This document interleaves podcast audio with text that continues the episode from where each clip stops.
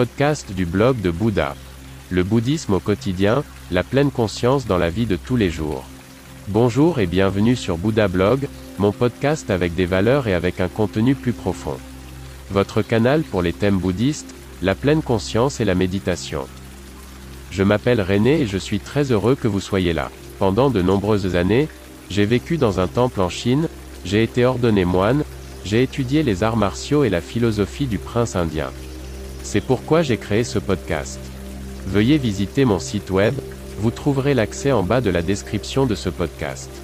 Bonne écoute. La Renaissance. La réincarnation est un thème qui fascine les personnes extérieures et les bouddhistes dans le bouddhisme. La réincarnation était également une constante dans le christianisme, jusqu'à ce que cette doctrine soit bannie comme inacceptable, lors du concile de Constantinople en 553. Toutefois, la doctrine chrétienne affirme que Jésus-Christ est ressuscité d'entre les morts. Tout d'abord, une chose très importante, tous les bouddhistes ne croient pas à la réincarnation.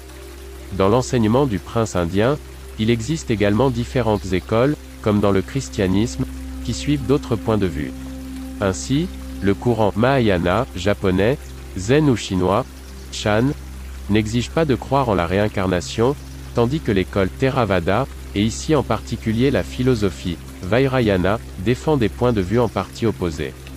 De nombreuses voies spirituelles se sont développées dans le bouddhisme au cours des siècles, mais la réincarnation n'est pas un contenu obligatoire de l'enseignement Chan, Zen. Dans la voie de la réalité, il ne s'agit pas de la voie en soi, mais de ce à quoi la voie mène, à savoir le nirvana. L'enseignement de la réincarnation montre que ceux qui n'ont pas pu atteindre le nirvana dans cette vie ont alors une autre possibilité dans la prochaine incarnation. Personnellement, je ne crois pas seulement à la réincarnation, j'en suis convaincu, car je peux me souvenir, en partie, de mes vies antérieures. Je crois que la réincarnation est la transcendance de l'identité de l'ego vers la connaissance, qui se déroule sur de nombreuses vies, car la nature de Bouddha est très difficile à trouver, recouverte par les débris des événements nous devons comprendre qu'il n'y a pas d'endroit où nous cacher, pas d'endroit qui puisse surmonter l'éphémère. C'est seulement en nous que nous trouvons le vide qui correspond à une incroyable plénitude.